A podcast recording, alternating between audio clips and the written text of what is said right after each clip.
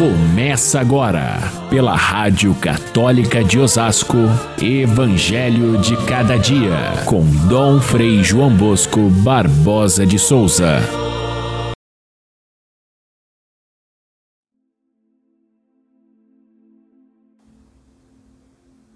Os apóstolos reuniram-se com Jesus e contaram tudo o que haviam feito e ensinado. Ao desembarcar, Jesus viu uma numerosa multidão e teve compaixão, porque eram como ovelhas sem pastor. Começou, pois, a ensinar-lhes muitas coisas. Caríssimos irmãos e irmãs, ouvintes do nosso Evangelho de cada dia, terminamos neste sábado a quarta semana do tempo comum. Mais uma semana lendo o Evangelho de São Marcos cada dia.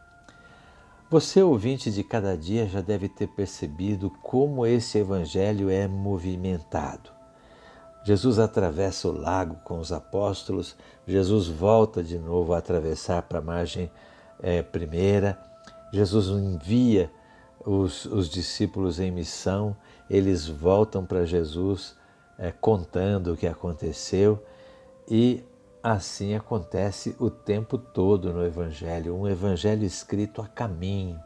Aliás, essa é uma característica de todos os Evangelhos, mas em São Marcos nós estamos vendo como ele vai relatando os fatos e intercalando as lições com idas e vindas. Assim, aconteceu o envio dos discípulos na, na, na semana passada depois teve intercalada relato da, da morte de João Batista e hoje nós temos o retorno dos discípulos para contar a Jesus. Eles estavam satisfeitos, mas ao mesmo tempo cansados, e Jesus faz um convite assim muito gentil a eles para que se retirassem para descansar um pouco, porque eles não tinham tido tempo nem para comer. Era assim nessa grande efervescência que acontecia a primeira evangelização, aquela dos apóstolos, em que Jesus eh, os enviara para ir sozinhos pela primeira vez para levar uh, o seu ensinamento, a sua presença e os próprios gestos que ele fazia, sobretudo os gestos de curar os enfermos e espantar os maus espíritos. Era isso que deixava os discípulos satisfeitos e ao mesmo tempo cansados. Mas, para surpresa deles, quando eles desembarcam na, do outro lado, a multidão já tinha dado a volta no, no lago e já os esperava do outro lado, o que faz com que Jesus sinta uma grande compaixão por esse povo sedento de ouvir a palavra, precisando orientar a sua vida, não tendo aqueles que pudessem ser os seus pastores, como deviam ser aqueles homens do templo, como deviam ser aqueles que governavam o povo. Essa sensação de não ter quem os oriente é a esse povo que Jesus se dirige de modo especial com essa esse sentimento. Vamos guardar essa palavra, sentimento de compaixão. É isso que move todo esse movimento de ir e vir. É a compaixão que acolhe, é a compaixão que envia, é a compaixão que encarrega os discípulos de levar o lenitivo da fé para as pessoas que precisam de orientação. É a compaixão que faz com que os discípulos voltem permanentemente a Jesus. Então, assim também é a dinâmica da igreja. A igreja nasceu dessa forma e isso é que diferencia a igreja da sinagoga dos judeus. A sinagoga era o local onde se encontravam os judeus para ouvir a palavra e voltar para casa. Só que Jesus é, é a palavra. Então é ele que sai com os discípulos pelos caminhos. Isso diferencia totalmente a nossa igreja daquela, daquela igreja da sinagoga. Porque você, cristão, vem até Jesus, volta para casa, sai em missão, volta para agradecer, vem ouvir a palavra, participa dos, do, do, do, da, dos grupos da de pastoral e volta de novo a Jesus, sempre de novo voltando a Jesus. Essa igreja movimentada é a de Jesus. Às vezes eu penso que para alguns cristãos é como se eles estivessem na velha sinagoga. Digamos que algumas igrejas são dessa maneira. Acolhem os fiéis, eles vêm, escutam a palavra e voltam para casa. Isso era a sinagoga. A igreja de Jesus não é assim. Ele é o centro do ir e vir. As pessoas vêm até ele pessoalmente, não é a pessoa do padre, não é a pessoa do leitor que faz a leitura, não é a, a, a pessoa do chefe do coral. Não, Jesus é o centro.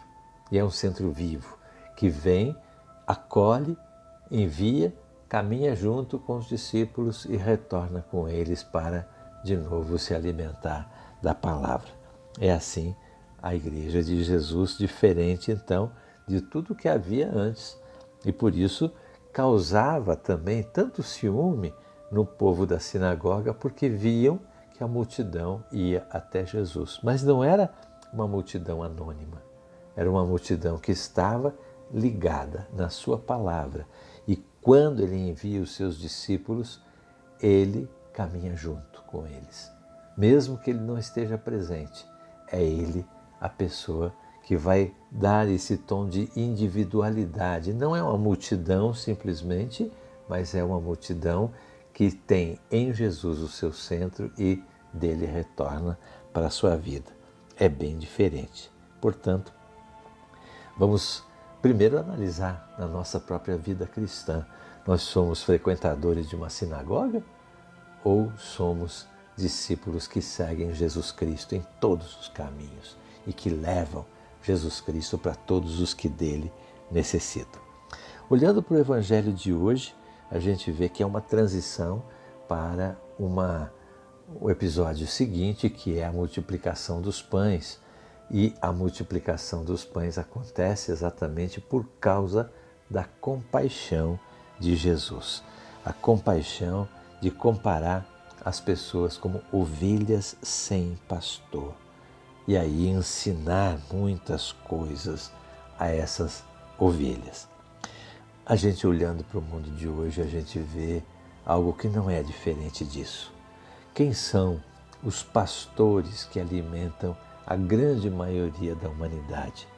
São aqueles que governam o povo nas instituições políticas, nas chefias da economia, nos caminhos do mundo, como são confusos e difíceis de seguir por causa de suas ideologias, por causa de suas confusões também, é, é, que trazendo para a vida do povo tanto sofrimento.